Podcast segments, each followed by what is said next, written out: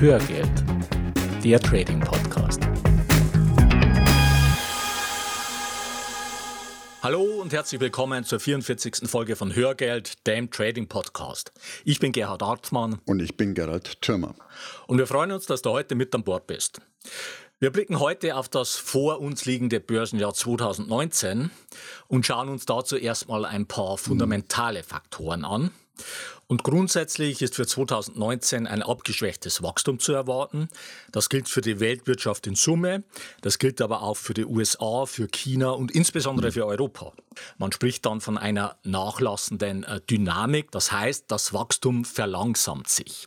Aber wir haben es immer noch mit Wachstum zu tun. Wenn wir mal als Analogie jetzt das Autofahren nehmen, dann bedeutet das, dass wir künftig langsamer fahren. Aber wir fahren ja. immer noch und zwar nach vorne. Ja, das heißt, wir stehen nicht und schon gar nicht fahren wir rückwärts, was gleichbedeutend wäre mit einer Rezession, sondern wir fahren langsamer. That's it. So, und diese konkreten Schätzungen jetzt, äh, wie die Weltwirtschaft wächst, die gehen wie üblich stark auseinander. Aber grob wird die Weltwirtschaft in diesem Jahr voraussichtlich um circa drei, mhm. etwas weniger oder etwas mehr mhm. Prozent wachsen. Und damit lässt sich schon was anfangen. Mhm. So, und für die S&P 500 Unternehmen wird dementsprechend ein Gewinnwachstum von knapp 8 Prozent erwartet, nach über 20 Prozent im letzten Jahr, wobei letztes Jahr natürlich auch nicht repräsentativ war, sondern da hat sich einfach Trumps Steuerreform mhm. entsprechend positiv auf die. Gewinne ausgewirkt. Ja. Ja. Die Frage ist natürlich, wie viel von diesen Faktoren in den aktuellen Kursen schon eingepreist ist. Ja, das ist eigentlich immer die Frage, ja. aber diesmal ist es wirklich ähm, etwas tricky, weil das tatsächlich auch stark vom kurzfristigen Timing ja. abhängt, weil wir haben momentan sehr starke Bewegungen an den Börsen. Ja, also wir hatten einen starken Einbruch bis 20 Prozent. Hm. Und jetzt allein seit dem Tief von Heiligabend im S&P sind wir schon wieder 14 Prozent ja. nach oben gelaufen. Ja. Und das ist natürlich ein Unterschied. Ja. Also ich meine, wenn ich 20 Prozent vom Hoch weg bin, da ist schon ziemlich viel eingepreist an Negativen. Ja, also da liegen die Chancen schon wieder eher auf der Oberseite. Mhm. Ja, jetzt haben wir schon wieder 14 Prozent zugelegt. Jetzt stellt sich natürlich schon wieder differenzierter dar. Ja. Also momentan ist wirklich sehr mhm. viel Bewegung mhm. drin. Ja. So, was ist jetzt von den Notenbanken zu erwarten? Für die USA geht man derzeit von höchstens zwei Zinserhöhungen mhm. aus für, für dieses Jahr. Ursprünglich waren ja mal vier Erhöhungen angedacht. Mhm. Und man sieht einfach, dass die FED hier mittlerweile etwas vorsichtiger mhm. wird und künftig flexibler ja. reagieren will. Ja. Äh, Gerhard, was meinst du? Äh, wie schätzt du den Einfluss der Trumpschen Drohungen in Richtung FED ein? Haben die eine Auswirkung? Ja, ja. also ist natürlich äh, letztendlich schwer zu sagen, aber ich glaube eher nicht. Hm. Also die ja, FED reagiert momentan einfach auf die Abschwächung hm. der Wirtschaft und auch ein Stück weit auf den Kursrückgang an den Börsen das steht im Vordergrund äh, und nicht die Twitter-Attacken hm, von Trump. Hm, also die Fed ist äh, eine unabhängige Organisation, auch wenn jetzt der, der Fed-Chef, der Chairman vom Präsidenten eingesetzt wird, aber er ist dem Kongress hm, verpflichtet und jetzt nicht dem Präsidenten. Ja. So, wie sieht es jetzt bei der EZB aus, bei der Europäischen Zentralbank? Die hatte ja Zinserhöhungen vor dem Sommer 2019 ausgeschlossen. Mittlerweile ist aber schon wieder fraglich, ob es überhaupt eine Zinserhöhung in 2019 geben wird. Was wir allerdings schon sehen, ist, dass sich die Bilanzen der wichtigsten Notenbanken verkürzen. Das heißt, die Notenbanken nehmen weltweit mhm. Geld aus dem Markt. Und 2019 könnte jetzt wirklich das erste Jahr seit der Finanzkrise sein, in denen die vier großen Notenbanken, also die Fed, die EZB, die Bank of England und die Bank of Japan, netto Geld abschöpfen aus dem mhm. Markt, ja. was natürlich entsprechend auf die Märkte dann drückt. Mhm. An der Stelle lohnt sich ein Blick auf die sogenannte Zinsstrukturkurve. Ah ja, um ehrlich zu sein, die habe ich jetzt gar nicht mehr auf dem Radar gehabt. Äh, ja. Vielleicht kannst du noch mal kurz erklären. Ja, also die war jetzt auch in den letzten Jahren mhm. nicht wirklich entscheidend. Ähm, mhm. Aber die Zinsstrukturkurve ist, wie der Name schon sagt, eine Kurve, die die Rendite mhm. von Online mit verschiedenen Laufzeiten ja. zeigt. Das heißt, wir sehen auf der waagrechten Achse die verschiedenen Laufzeiten und auf der horizontalen Achse die entsprechende Rendite, die man bei dieser mhm. Laufzeit erhält. Und eine gesunde Zinsstrukturkurve, die steigt an, weil mhm. normalerweise Klar. die Rendite für eine, ich sag mal, zehnjährige Staatsanleihe höher ist als die Rendite für eine zweijährige mhm. Staatsanleihe. Mhm. Ja, und wenn dagegen die Zinsstrukturkurve fällt, dann spricht man von einer inversen Zinsstruktur. Mhm. Und Anfang Dezember ist jetzt Folgendes passiert. Da ist die Rendite der dreijährigen US-Staatsanleihe erstmals seit 2007 höher gewesen mhm. als die Rendite der Fünfjährigen. Mhm. Das heißt, die Zinsstrukturkurve hat an der Stelle einen Knick mhm. bekommen. Und kurz ja. darauf ist das auch für die zweijährigen mhm. Staatsanleihen jetzt im Vergleich ja. zur Fünfjährigen mhm. passiert. Ja. Und was meinst du, hat das jetzt für eine Bedeutung für uns als Anleger? Ja, genau. Also, ich meine, warum mhm. erzählen wir dir das überhaupt? Also, der Grund dafür ist einfach, dass den vergangenen Rezessionen in den USA immer eine inverse Zinsstrukturkurve vorausgegangen mhm. ist. Ja, und jetzt könntest du natürlich sagen, das könnte Zufall gewesen sein, ja, aber das Ganze hat tiefer liegende fundamentale Gründe und die wollen wir jetzt mal durchleuchten. Schauen wir uns dazu erstmal genauer an, wie es zu so einer inversen Zinskurve kommt. Und dafür gibt es zwei Faktoren, die die Kurve praktisch von den zwei Enden her ins Kippen bringen. Also der erste Faktor äh, sind steigende kurzfristige Zinsen. Der greift also von der linken Seite, vom kurzen mhm. Ende an. Mhm. Und der Hauptgrund dafür, warum Zinsen, also kurzfristige Zinsen steigen, sind einfach die Zinserhöhungen der Notenbank, der FED. Mhm. Ja, in einem Aufschwung, da erhöht die FED die Zinsen immer weiter, was zu einem entsprechenden Anstieg der kurzfristigen Zinsen führt. So, und der zweite Faktor für eine inverse Zinsstrukturkurve sind fallende Renditen der langfristigen langlaufenden Anleihen. Mhm. Und wir haben in Hörgeld Folge 10 gelernt, dass sich bei Anleihen Renditen und Kurse gegensätzlich verhalten. Das heißt, wenn die Renditen fallen, dann bedeutet das steigende Kurse für die Anleihen. Und mhm. warum steigen die Kurse von länger laufenden Anleihen vor einer Rezession, was ja dann fallende Renditen bedeutet?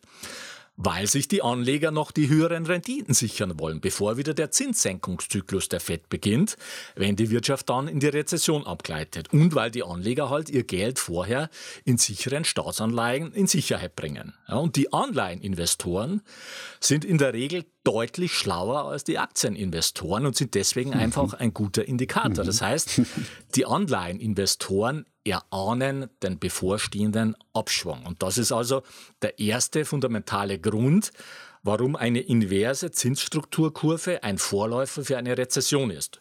Und der zweite fundamentale Grund liegt im eigentlichen Kerngeschäft der Banken. Warum sage ich eigentlichen Kerngeschäft? Einfach deswegen, weil die Banken mittlerweile ja aus dem Ruder gelaufen sind ähm, und angefangen haben, gefährliche Spiele ja, zu spielen ja, und zu zocken. Ja. Aber das Geschäft der Banken ist ein anderes.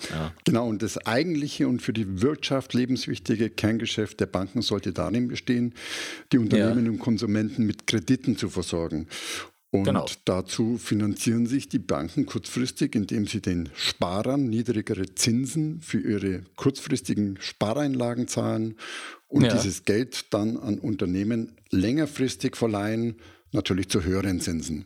Genau. Ja, so ist die Idee und so funktioniert stark vereinfacht äh, eine traditionelle Bank. Genau, also dafür wurden Banken mal gegründet und das ist ja. auch dringend notwendig für die Wirtschaft. Das Ganze wird aber zum Problem, wenn die langfristigen Zinsen, die die Banken von den Unternehmen und Konsumenten verlangen können, ja niedriger werden als die kurzfristigen Zinsen, die sie den Sparern zahlen müssen. Ja, dann wird es ungemütlich für die Banken und die reagieren dann damit, dass sie einfach weniger Kredite vergeben. Mhm. Ja, und schon hat die Wirtschaft ein Problem und schon lauert die mhm. Rezession um die Ecke. Ja. So, so viel also jetzt unser Exkurs zum Thema Zinsstrukturkurve. Ja. Äh, Gerhard, und was bedeutet jetzt dieser Knick in der Kurve, von dem du ja vorhin gesprochen hast, konkret für uns? Ja, genau. Das ist die Frage. Der bedeutet jetzt akut noch nicht viel, weil es in der Zinsstrukturkurve vor allem auf das Verhältnis zwischen den zehnjährigen und den zweijährigen Staatsanleihen ankommt, beziehungsweise auf das Verhältnis zwischen den zehnjährigen und den dreimonatigen Staatsanleihen. Und diese beiden Verhältnisse, die sind nach wie vor gesund, aber du solltest die Zinsstrukturkurve einfach ab jetzt weiter beobachten. Mhm. Und einen tollen Link dazu, mit dem du das sehr schön nochmal für die letzten 20 Jahre durchspielen kannst, den findest du in den Show Notes. Und bei der Zinsstrukturkurve, da gilt einfach grundsätzlich das Gleiche wie für alle vorauslaufenden Wirtschaftsindikatoren. Die sind nicht für das kurzfristige Markttiming geeignet, aber sie geben dir wichtige Hinweise für die mittelfristige Entwicklung. So, und was sagen jetzt die anderen wichtigen US-Wirtschaftsindikatoren wie der Einkaufsmanager-Index oder das Verbrauchervertrauen und so weiter? Hm. Ja, von deren Seite gibt es aktuell keine Hinweise auf eine akute Rezessionsgefahr. Ja. Anders sieht es dagegen für die Eurozone aus. Da zeigen die Indikatoren deutlich nach unten und da könnte es 2019 sehr wohl zu einer Rezession kommen. Und an der Stelle wollen wir nochmal auf unsere Hörgeldfolgen 39 und 41 eingehen, in denen wir die Fragen behandelt haben, mit welchen Strategien kommst du durch die nächste Finanzkrise? Und wir haben viel Feedback zu diesen mhm. zwei Folgen erhalten. Und die meisten Hörer, die uns geschrieben haben, die waren besorgt darüber, dass eine Finanzkrise kurz bevorstehen könnte. Mhm. Wir möchten das deshalb hier nochmal klarstellen. Derzeit gibt es für die USA keine Anzeichen für eine kurz bevorstehende Rezession. Mhm. Die meisten Beobachter gehen von einer Rezession in frühestens 2020 aus. Die Eurozone dagegen könnte schon 2019 in eine Rezession rutschen. Aber eine Rezession ist ja nicht gleichbedeutend mit einer Finanzkrise. Das heißt, mhm. von einer mhm. akut drohenden Finanzkrise ist derzeit nichts zu sehen. Aber und das sind zwei Aber, die wir mhm. da dazufügen wollen. Erstens, natürlich kann sich eine Finanzkrise jederzeit aus den unterschiedlichen Baustellen, die wir ja im weltweiten Finanzsystem haben und über die wir auch schon gesprochen mhm. haben, entwickeln. Mhm. Ja, allerdings passiert auch das nicht über Nacht. Ja. Und zweitens, natürlich solltest du dir schon im Vorfeld Gedanken machen und dir einen Plan zurechtlegen, was du im Fall ja. einer Finanzkrise mhm. magst und nicht erst dann, wenn du mhm. schon mittendrin steckst. Ja. Kommen wir zu den politischen Baustellen für 2019. Wir hatten es in der letzten Folge schon angesprochen. Wir nehmen eine Reihe dieser Probleme mit ins neue Jahr. Ja, die Gefahr eines harten Brexits, der Handelskonflikt der USA vor allem mit China, dann eine populistische Chaotentruppe als Regierung in, in Italien, den längsten Government Shutdown in den USA eine zunehmende Blockade zwischen Präsident und Kongress und eine Europawahl, bei der die potenzielle Gefahr besteht, dass die Populisten die Mehrheit in Brüssel übernehmen. Und ganz generell sehen wir einfach, dass der Einfluss der Politik auf die Wirtschaft und damit auch auf die Börsen seit geraumer Zeit mhm. extrem hoch ist und voraussichtlich auch hoch bleiben mhm. wird. Ja. Gut, auf der anderen Seite gibt es natürlich die Börsenweisheit. Politische Börsen haben kurze Beine. Ja, genau, das stimmt auch normalerweise, aber man muss wirklich sagen, in der aktuellen Situation, in der wir uns weltweit befinden, stimmt mhm. das nicht mehr. Und es hat sich in den letzten Monaten auch gezeigt, mhm. dass Trump mittlerweile zu einem Problem für die Wirtschaft und auch für die Börsen geworden ist. Ja, also der Hype, den seine Wahl zum Präsidenten an den Börsen ausgelöst hat, der ist einer starken Verunsicherung gewichen. Mhm. Denn seine Aktionen hinterlassen mittlerweile schon Bremsspuren in der Wirtschaft. Und Verunsicherung ist einfach Gift ja. für Wirtschaft und für Börse. Ja. Und die mhm. große Frage, die über all dem steht, ist, ob Trump rechtzeitig auf den Pfad der Vernunft zurückkehrt mhm. oder ob er so weit geht, das kurz- und mittelfristige Wohl der Wirtschaft und auch damit der Bürger irgendwelchen angeblich höheren Zielen zu opfern. Ja. Und das kann Stand heute niemand mit Gewissheit sagen. Und darin liegt auch eine der größten Unsicherheiten und Gefahren für dieses Jahr. Mhm. Ja, wenn der Handelskonflikt mit China mhm. weiter eskaliert, dann, dann, kann das einfach böse für die mhm. Wirtschaft enden. Ja, und dann natürlich auch für die Börse. Ja. Und genauso umgekehrt natürlich. Genauso umgekehrt, ja, absolut. Also ja. wenn die Chancen auf eine Lösung des Handelskonflikts steigen und dieser Mühlstein irgendwann komplett abgeworfen werden kann, dann wird das mhm. natürlich die Börsen entsprechend beflügeln. Und wir haben dazu mal den 5-Minuten-Chart des S&P vom 17. Januar in die Shownotes gestellt. Mhm. Und da machte das Gerücht die Runde, dass die USA die Zölle für chinesische Produkte aussetzen wollten, um Handelsgespräche mit China mhm. positiv zu unterstützen. Und du kannst am Chart schön sehen, ja. wie die Kurse sofort nach oben geschossen mhm. sind und genauso schnell auch wieder mhm. abgebröckelt sind, als sich das Gerücht einfach als falsch herausstellte. Ja. So, und jetzt machen wir erstmal Werbung. Mhm. Wir hatten es in der letzten Folge schon angesprochen. Gerald und ich haben uns entschieden, Werbung für Blinkist zu machen. Blinkist ist eine App, mit der du dir die Kernaussagen aus über 2500 Büchern in nur 15 Minuten durchlesen oder super praktisch anhören kannst. Und deshalb erfährst du jetzt mehr über Blinkist. Du würdest gerne lange Fahrzeiten, Arbeitswege und unnötige Wartezeiten sinnvoller nutzen dann ist Blinkist die richtige App für dich. Blinkist ist eine App, mit der du dir die Kernaussagen aus über 2500 Büchern in nur 15 Minuten durchlesen oder super praktisch mhm. anhören kannst. Mhm. Und das Spektrum der Sachbücher reicht von Psychologie über persönliche Entwicklung, Business- und Leadership-Ratgeber Biografien, populärwissenschaftliche Bücher, Börse und Geld natürlich, bis hin zu Gesundheit, Fitness und Ernährung, wie zum Beispiel der Ernährungskompass mhm. von Bas Kast. Du findest bei Blinkist alles Mögliche an Sachbüchern. Und am Ende von jedem Titel bekommst du konkrete Handlungsanweisungen, zum Beispiel Regeln für Kommunikation, Tricks für Gehaltsverhandlungen oder Lifehacks für deine Produktivität und so weiter. Und übrigens, jeder Titel ist auf Deutsch und Englisch verfügbar mhm. und wird von echten Menschen gelesen mhm. und produziert. Ja, ich habe mir die auch Tony Robbins reingezogen. Okay. Unangreifbar, äh, und zwar Untertitel Deine Strategie für finanzielle Freiheit.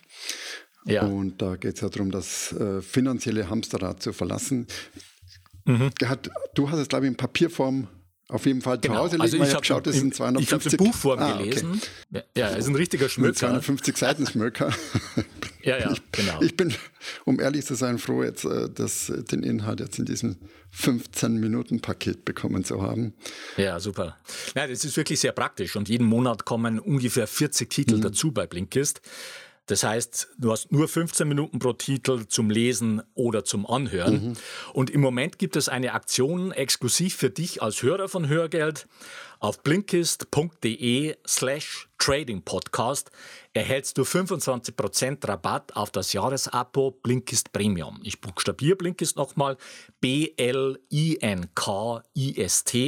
Nochmal der Link blinkist.de slash Trading Podcast. Und das Beste daran, du kannst dort alles erstmal kostenlos testen, bevor du da ein Abo abschließt. Hm. Also sichere dir jetzt 25% Rabatt unter blinkist.de slash Trading Podcast. Ja. Den Link findest du auch in den Show Notes. Ende der Werbung. Mhm. Kommen wir vielleicht nochmal zum ganz anderen Thema für unseren Jahresrückblick und das Thema ist Mariana. Ja. Ja, und dass es definitiv auch ein Thema für einen Rückblick ist, zeigt, dass in der Welt der Börsenbriefe gerade überall Spezialreport für Mariana-Aktien angeboten werden. Ja. Vielleicht erstmal eine kleine Begriffsbestimmung, weil der nicht hm. versierte, der, ich komme da auch immer wieder ins Schleudern. Also wir sprechen ja von Cannabis, Mariana und Haschisch. Also Cannabis, mhm. das ist die Pflanze, das ist ein Hanfgewächs okay. und verarbeitet werden da die weiblichen Pflanzen. Mhm. Mariana ist, sind die getrockneten Blätter, die dann typischerweise zum Joint gedreht werden. Und Haschisch okay. wird gewonnen aus dem Harz der Pflanze und hat einfach einen höheren Wirkstoffgehalt. Und warum sprechen wir darüber? Es geht also um die Legalisierung, die weltweit voranschreitet. Wenn ja. wir mal nach USA schauen, in immer mehr Bundesstaaten erlauben nicht mehr nur Medical Mariana, sondern auch normales, also normales äh, freien Verkauf heißt es. Vorreiter mhm. war hier Kalifornien. Seit 96 gibt es dort Medical Mariana im Verkauf. Okay. Und Aha. interessant ist, Mariana-Verkaufsstellen in Kalifornien haben inzwischen die Verkaufsstellen von Starbucks auf jeden Fall eine Anzahl überholt. Okay. Genau. Und es gibt genug Bundesstaaten, in denen es bereits komplett legal ist. Colorado und Washington mhm. gehören zum Beispiel dazu.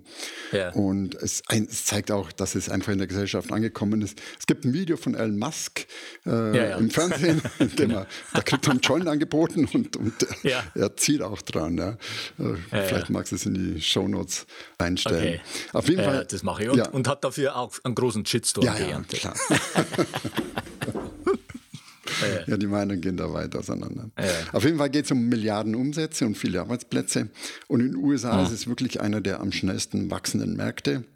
Und das Angebot, muss man auch sagen, ist bereits extrem hoch. Ja.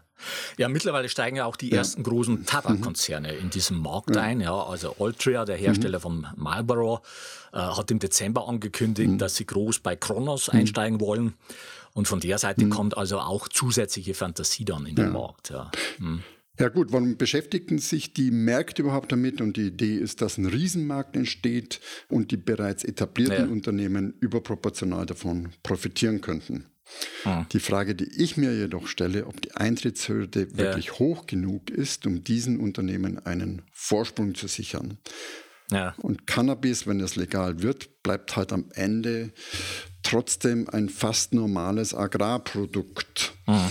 Ich glaube eher, das Geld zu verdienen ist mit konsumfertigen Produkten, also mit der Veredelung, ja. also ja. Produktion von Tabletten, fertigen Zigaretten, Schokolade, Pflaster und was es sonst noch alles gibt. Aha. Und wenn du darüber nachdenkst, in Marihuana-Aktien zu investieren, lohnt sich sicher ein Blick nach Kanada. Dort ist Cannabis seit langem legal. Es gibt eine ah. etablierte Industrie mit Produktion, Logistik, Vertrieb. Beispiel Eflia, Canopy, äh, die ah. beide äh, produzieren Medical Mariana und interessant bei den ganzen Aktien ist auch ein Blick in den Chart. Wir sehen hier einen ähnlichen Verlauf mhm. wie bei den Kryptowährungen. Wir hatten ja. Höchststände im Januar, dann einen Absturz. Es gab anders mhm. wie bei den Kryptos, gab es einen Zwischenhoch im Herbst. Ja. Und aber danach wieder ein Absturz. Im Dezember sind wir bei größer 80 Prozent mit Abschlägen von den Januar-Höchstständen mhm. rausgekommen. Nichtsdestotrotz, Cannabis ist seit langem in der Gesellschaft angekommen und ich bin auch fest davon überzeugt, dass die Legalisierung weiter voranschreitet. Ja. Und wenn wir aufs Investieren schauen, da gibt es bereits einfach äh, schon ETFs und Musterportfolios, die man abbilden kann. Und na klar, die Entscheidung, ob wir den Boden jetzt bereits erreicht haben und sich jetzt der Einstieg lohnt, die liegt natürlich wie hm. immer bei dir. Ja, nochmal, warum thematisieren wir hier Cannabis überhaupt? Ja, Gerald, du hast es ja schon mhm. erwähnt. Also es gab da einen großen Absturz bei den Aktien und davor halt einen riesigen Hype in der Vergangenheit. Da wurde einfach mal wieder mhm. eine Blase aufgepumpt, aber aus dieser Blase wurde eben letztes Jahr sehr viel Luft abgelassen und damit wurde der Sektor wieder interessant. Und im Gegensatz zu den Kryptowährungen ist Cannabis halt ein planbares, äh, solides Business. Ja. ja. also wie du sagst, das ist ein Agrarbusiness oder geht mehr in den ja, fast äh, Medikamentenbereich mhm. rein, sage ich mal. Aber natürlich bleibt es auch in diesem Stadium ein hochspekulativer Sektor. Und man muss auch sagen, gerade seit Ende Dezember sind diese Aktien mhm. schon wieder sehr stark ja. gestiegen, also teilweise um 100 Prozent. Ja. Also da ist also sehr viel, sehr viel Bewegung drin. So, jetzt werfen wir noch einen kurzen Blick auf die Bewertungen des Aktienmarktes in Summe. Die Bewertungen sind aufgrund des Kursrückgangs mittlerweile für den S&P 500 wieder unter den 5-Jahres-Durchschnitt gefallen und bewegen sich damit wieder in einer moderateren Größenordnung. Wie sieht es mit Gold und dem Dollar aus? Wir hatten zu Gold in unserer Ausblicksfolge für das Jahr 2018, also vor einem Jahr, Folgendes gesagt, ich zitiere, bei Gold wird es spannend zu sehen, ob es das Hoch aus 2017 überwinden kann und den nächsten Schritt das Hoch aus 2016. Mhm. Die steigenden US-Zinsen arbeiten gegen Gold. Mhm. Zitat Ende. Das war also unser Statement für 2018 und heute können wir feststellen, dass Gold versucht hat, das Hoch aus 2017 zu überwinden, es aber nicht nachhaltig geschafft mhm. hat und dann erstmal wieder 14 Prozent eingebrochen ist und von diesem Tief arbeitet sich Gold seitdem wieder nach oben und hat mittlerweile auch die 200-Tage-Linie überwunden. Aber auf den Goldpreis wirken ja vor allem zwei Faktoren. Zum einen die Höhe der Realzinsen und zum Zweiten der Dollarkurs. Und zwar wirken diese beiden Faktoren jeweils gegen Gold, wenn diese beiden mhm. Faktoren steigen. Mhm. Und das tun sie momentan mhm. tendenziell. Die Realzinsen bewegen sich in den letzten Jahren in einer Range zwischen 0 und 1 Prozent mit Tendenz eher steigend momentan. Und von der Seite dürfte es also Gold eher schwer haben und auch der Dollar befindet sich momentan in einem Aufwärtstrend und arbeitet damit gegen Gold. Du findest dazu ein paar interessante Charts in den Show Notes. Und auf einen weiteren interessanten Chart möchten wir dich jetzt noch aufmerksam machen. Und zwar habe ich mal den Verlauf des aktuellen Börseneinbruchs mit dem Verlauf zu Beginn der Finanzkrise verglichen. Und da ist wirklich verblüffend, wie sich diese beiden Verläufe gleichen. Mhm. Mittlerweile laufen die zwei Entwicklungen wieder auseinander aufgrund der starken Gegenbewegung, die wir seit Weihnachten sehen. Mhm. Aber der Beginn des Kurseinbruchs, den wir seit Oktober sehen, war eine 1 zu 1 Kopie des mhm. Beginns der Finanzkrise. Ja, was natürlich nicht bedeutet, dass sich das alles jetzt nochmal wiederholt. Wie gesagt, mittlerweile ja. laufen die Charts wieder mhm. auseinander, aber es ist trotzdem sehr interessant mhm. zu sehen. Ja. Ja, es lohnt auf jeden Fall auch einen Blick in die Shownotes zu machen. Gerhard, ich denke, du stellst den Chart rein, ist wirklich beeindruckend. Ja, absolut. So, jetzt haben wir in den letzten Wochen eine Reihe von Anfragen zum neuen Seminarkonzept erhalten und wollen diese Anfragen an dieser Stelle beantworten. Künftig wird es zwei unterschiedliche Seminare geben. Und zwar systematischer Vermögensaufbau mit Trendfolge in Klammern Aktien und systematischer Vermögensaufbau mit Trendfolge in Klammern Optionen. Mhm. Das Aktienseminar richtet sich sowohl an Einsteiger als auch Fortgeschrittene. Das Optionenseminar ist ausschließlich für Fortgeschrittene. Und die Voraussetzung für das Optionenseminar ist die vorherige Teilnahme am Aktienseminar. Mhm. Und zwar einfach deswegen, weil alles, was wir im Optionenseminar machen, auf den Methodiken, auf den Modellen und auf den Strategien des Aktienseminars aufbaut. Das heißt, der richtige Einstieg für dich, um unsere Strategien zu lernen, ist das Aktienseminar im ersten Schritt. Und der nächste Termin ist der 18. und 19. Mai in München. Mhm. Du kannst dir jetzt noch den Frühbucherrabatt von 100 Euro sichern. Und den Link zu den ausführlichen Seminarinfos findest du in den Show Notes. Wir haben auch den Seminarteil auf der Webseite nochmal komplett überarbeitet. Mhm. So, und damit kommen wir zum Fazit für die heutige Folge. Erstens, die Weltwirtschaft wird 2019 weiter wachsen, allerdings schwächer. Zweitens, für die US-Unternehmen wird ein Gewinnwachstum von knapp 8% prognostiziert, was immer noch sehr gut ist.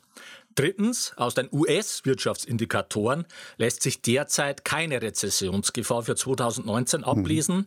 Für die Eurozone dagegen hat sich die Wahrscheinlichkeit für eine Rezession in 2019 mittlerweile deutlich erhöht. Viertens, ein großer Risikofaktor ist der US-Handelskonflikt, vor allem mit China. Wir hoffen und gehen davon aus, dass beide Seiten noch rechtzeitig zur Vernunft kommen werden. Fünftens, die Frage, ob die wirtschaftliche Abschwächung vorübergehender Natur sein wird oder 2020 in eine Rezession münden wird, lässt sich derzeit nicht beantworten. Von dieser Frage wird das weitere Börsengeschehen stark bestimmt werden. Mhm. Sechstens, behalte die Zinsstrukturkurve im Auge. Siebtens, Cannabis ist ein interessanter, aber hochspekulativer Sektor für 2019. Achtens, die Bewertungen der US-Aktienmärkte sind mittlerweile wieder moderater. Und neuntens, bei steigenden Realzinsen und steigendem Dollar sollte es Gold schwer haben, die alten Hochs nachhaltig zu überwinden. Jetzt noch ein rechtlicher Hinweis. Die von uns bereitgestellten Informationen, Tools und Softwareprogramme dienen ausschließlich zu Informations- und Ausbildungszwecken und stellen keine Empfehlungen zum Kauf von Geldanlagen gleich welcher Art dar. Du bist für deine Anlageentscheidungen selbstverantwortlich. Und jetzt zu unserer Bitte in eigener Sache. Du kannst uns wirklich einen großen Gefallen tun, wenn du eine kurze Rezension in iTunes reinstellst. Du findest eine kurze Anleitung dazu unterhalb der Show Notes. Also gib dir einen Ruck und schreibe ein paar Zeilen in iTunes. Das hilft uns im Ranking weiter nach oben zu kommen und besser gefunden zu werden und ist für uns eine zusätzliche Motivation, mit Hörgeld weiterzumachen. Und wir freuen uns auch über Likes auf facebook.com slash Hörgeld und auf YouTube. Mhm. Den YouTube-Link findest du in den Show Notes. Und wenn du Fragen oder Anregungen für uns hast oder wenn wir bestimmte Themen vertiefen sollen, dann schreib uns bitte an feedback.hörgeld.com oder nutzt die Kommentarfunktion auf unserer Webpage hörgeld.com. So viel für heute. Die Shownotes zur heutigen Sendung mit ergänzenden Chart und Links findest du unter hörgeld.com slash 044. Bleibt noch der Ausblick auf die nächste Folge. Da geht es um die Frage, wie vermittelst du deinen Kindern ein gesundes Verhältnis zum Geld? Bis dahin eine gute Zeit. Ja, mach es gut und wir wünschen dir weiter viel Spaß mit dem Thema Börse und wir laden dich ein, auf diesem Weg die Verantwortung für deine Vermögensanlage selbst in die Hand zu nehmen. Die Geschichte geht weiter.